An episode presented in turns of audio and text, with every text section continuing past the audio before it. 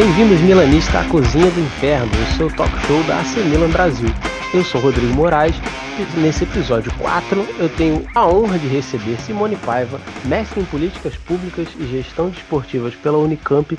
Obrigado por ter aceito o convite, Simone. Bem-vinda. Ô, Rodrigo, obrigada eu pelo convite desse projeto novo tão legal.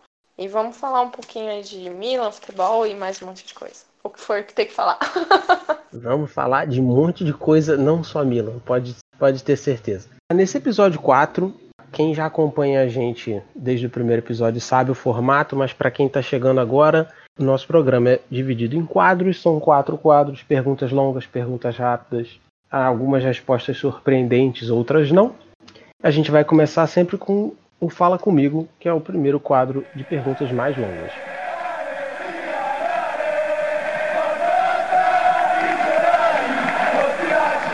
Simone, pergunta padrão para todos: por que o Milan? O Milan, por que o Milan? O Milan, no meu caso, ele foi uma coisa, não foi. Eu não escolhi. Assim, talvez escolhi. Mas não foi aquela coisa de eu ouvir um jogo, falei, nossa, que demais. Foi. Eu era muito pequena quando eu falei que eu ia torcer pro Milan. O meu bisavô era italiano, ele era torcedor do Parma.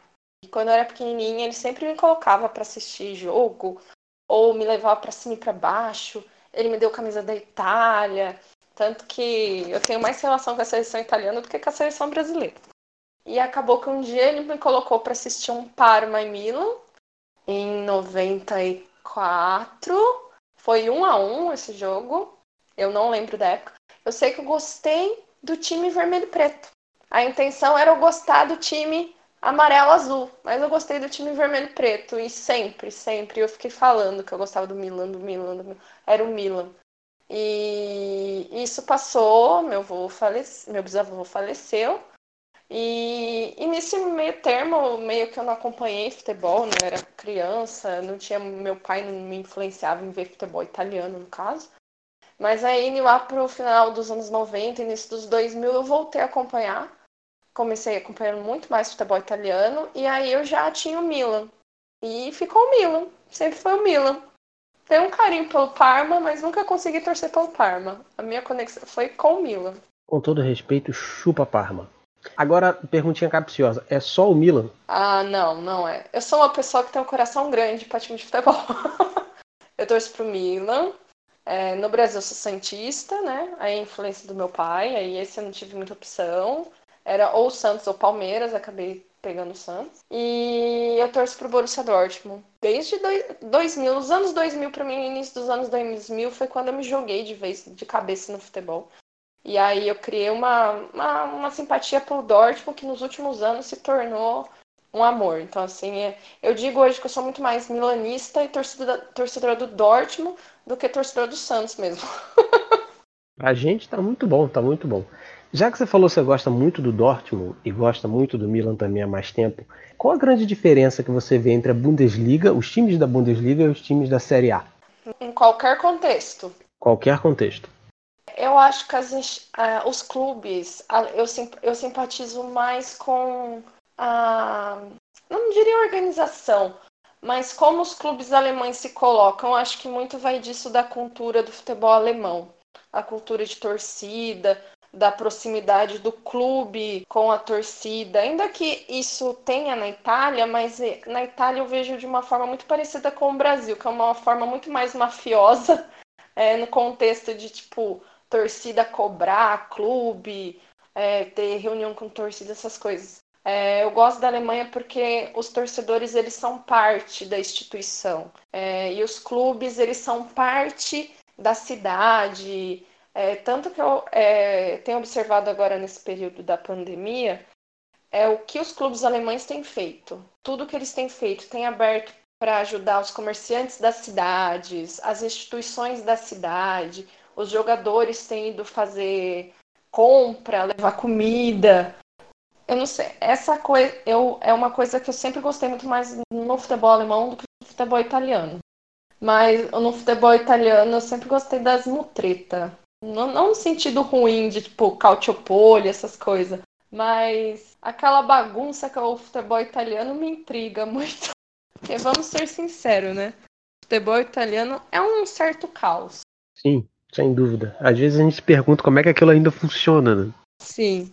Ah, voltando para o Milan. Agora, o Milan mudou de propriedade algumas vezes nos últimos anos. Você viu algum avanço, apesar das mudanças de propriedade? Você acha que a gente está parado no tempo do mesmo jeito que estava quando era com o Berlusconi? Olha, os últimos, acho que a gente já pode dizer desde o último título no Milan, no italiano, é uma ladeira, é, é uma ladeira que ela parece que na hora que vai, essa ladeira vai acabar, vem uma lombada e derruba a gente de novo. Os últimos 10 anos do Milan é tão difícil, até é desanimador acompanhar o Milan nos últimos anos, porque se tornou uma bagunça administrativa e aí essa bagunça administrativa ela reflete diretamente, claro, no time, porque é essa é a administração que compra, que contrata, que vende e, sinceramente, eu não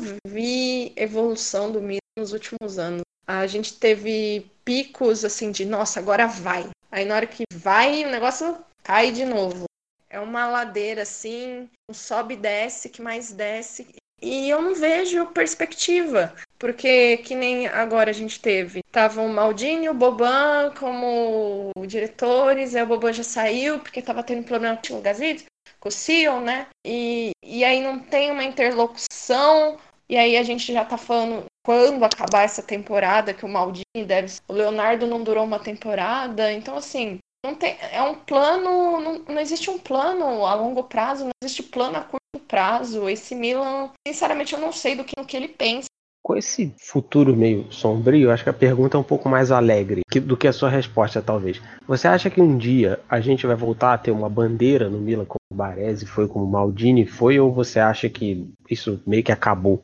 É, eu acho ter eu acho que ter uma bandeira que seja metade do que esses caras foram é extremamente difícil. Até pelo modelo de futebol, de, né, de esporte. Eu espero que talvez hoje talvez um nome um nome simbólico, se não for embora, ele disse que não quer ir embora a temporada, é o Romagnoli. Mas a gente também não sabe porque mesmo que ele fique, que Milan que ele vai ter ao longo dos anos. Então, é, eu acho que pode ter jogadores simbólicos, mas uma que seja bandeira, é, eu acho hoje nos, nos, dias de hoje eu acho bem difícil. Exato.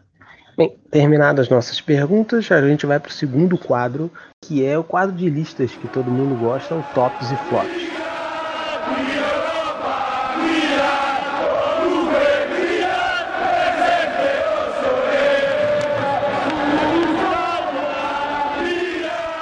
Simone, eu quero uma lista dos cinco melhores momentos que você viu no futebol, sendo Milan ou não, dentro ou fora de campo. Vamos lá. Um é bem polêmico para qualquer milanista, né? Qualquer roçoneiro, mas eu vou dizer Istambul.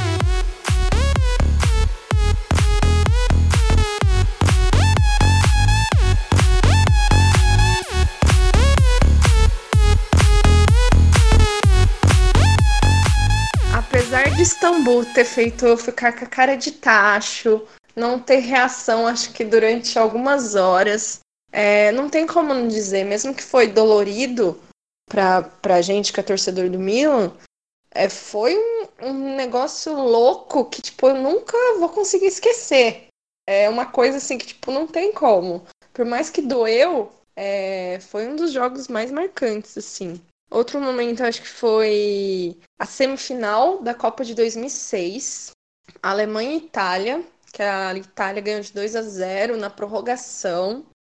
É, como eu falei, eu tenho uma relação muito mais próxima com a seleção italiana do que a seleção brasileira. E aquele, aquele jogo, para mim, foi o ápice. Eu acho que acima da final, eu, eu fiquei que nem uma louca na minha casa. Eu nunca vou esquecer aquele jogo. É, bom, como torcedora do Dortmund, acho que foi é, a volta do Dortmund ganhando um título em 2010 e 2011. Depois de anos sem títulos, depois de quase falir, né, quase fechar as portas, é, voltar a ganhar e ganhar numa liga que tem o Bayern de Munique, né?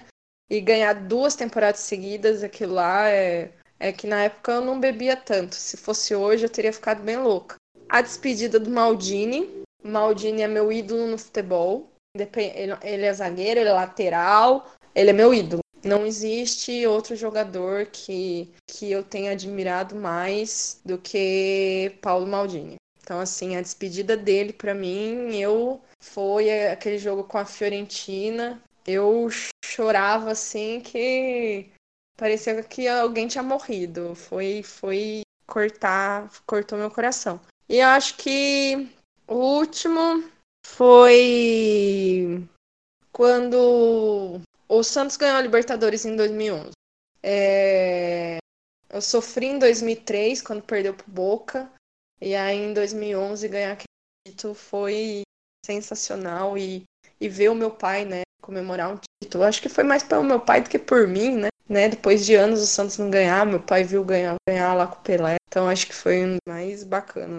E agora uma lista dos cinco piores camisas 10 que você viu. Não necessariamente usava camisa 10, mas era um, deveria ser o principal jogador do time. Cara, essa foi muito difícil. Porque assim, é, eu nunca. Eu não tenho a coisa de lembrar dos, muito dos piores, então eu até fui pedir ajuda para meus amigos, porque eu simplesmente não lembrava, assim, alguém que eu falei, puta, foi ruim esse cara, né? Assim, de. É que nem gente, eu acabei comentando com eles que hoje em dia não tem camisa 10, né?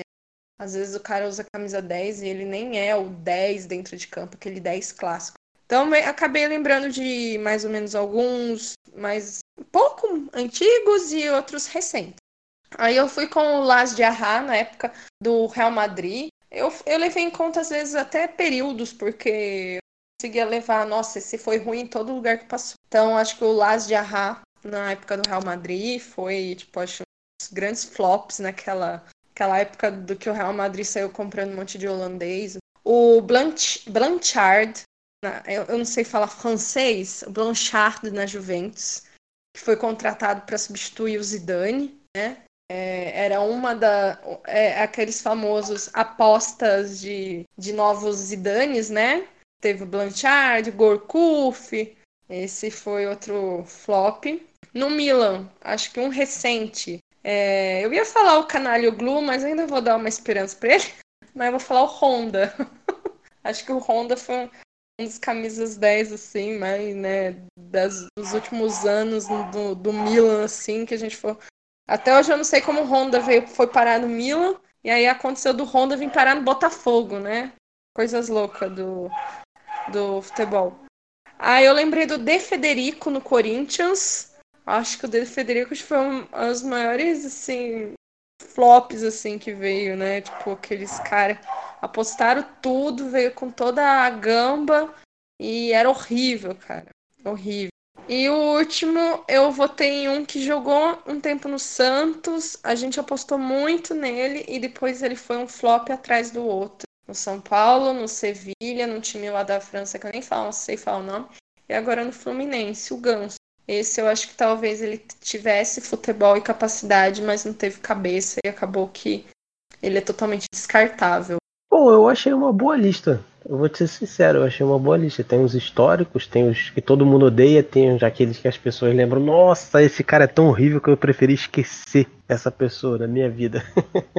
Foi bom, eu achei uma boa lista. Agora vamos pro próximo quadro, que é de perguntas e respostas rápidas. Simone é o derby de respostas.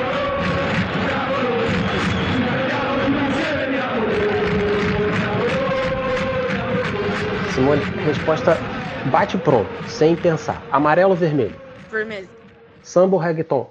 Reggaeton. Zidane ou Kaká? Kaká. Feijão por cima ou por baixo do arroz? Feijão por cima. Boa. Marta ou Cristiane? Marta. Klopp ou Alegre? Klopp.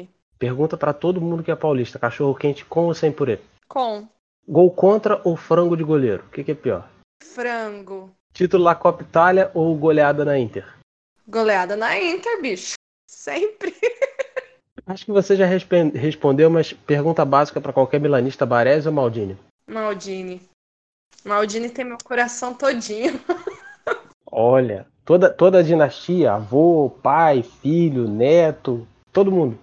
Olha, eu espero que os filhos conquistem meu coração também, né? Ainda tá engatinhando, mas espero. Bem, eu também espero. Vamos agora pro último quadro, que é o Merece um Esquiafo.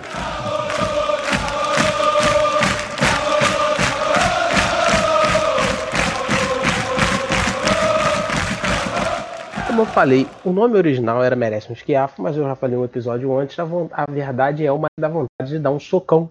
Eu pedi para Simone fazer uma lista de cinco frases que quando ela escuta é, é, é reflexo, ela não consegue segurar. Vamos lá, eu odeio quando falam você é mulher, não devia fazer ou ouvir ou ver isso. Começou com você é mulher, eu já sei que vem merda. Então dá vontade de dar uma na cara. É, eu não gosto quando falam gratidão em vez de muito obrigado. Detesto.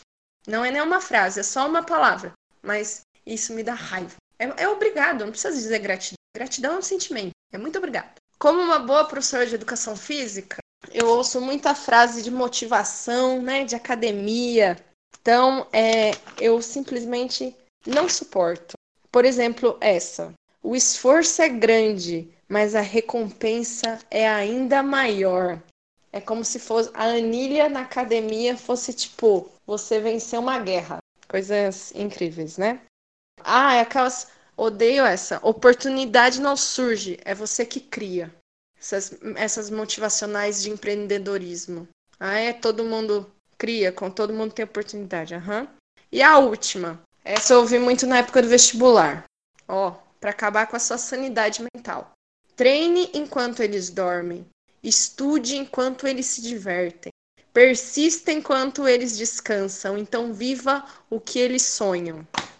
Aí eu fiquei ansiosa. Eu me arrisco a dizer que você, no, num congresso de coach dessa história, você ia sair com cordão de orelha, né? Que ia rolar um soco para tudo que é lado. Vixe Maria, eu prefiro nem pisar nesses lugares para não correr o risco de ir pra delegacia.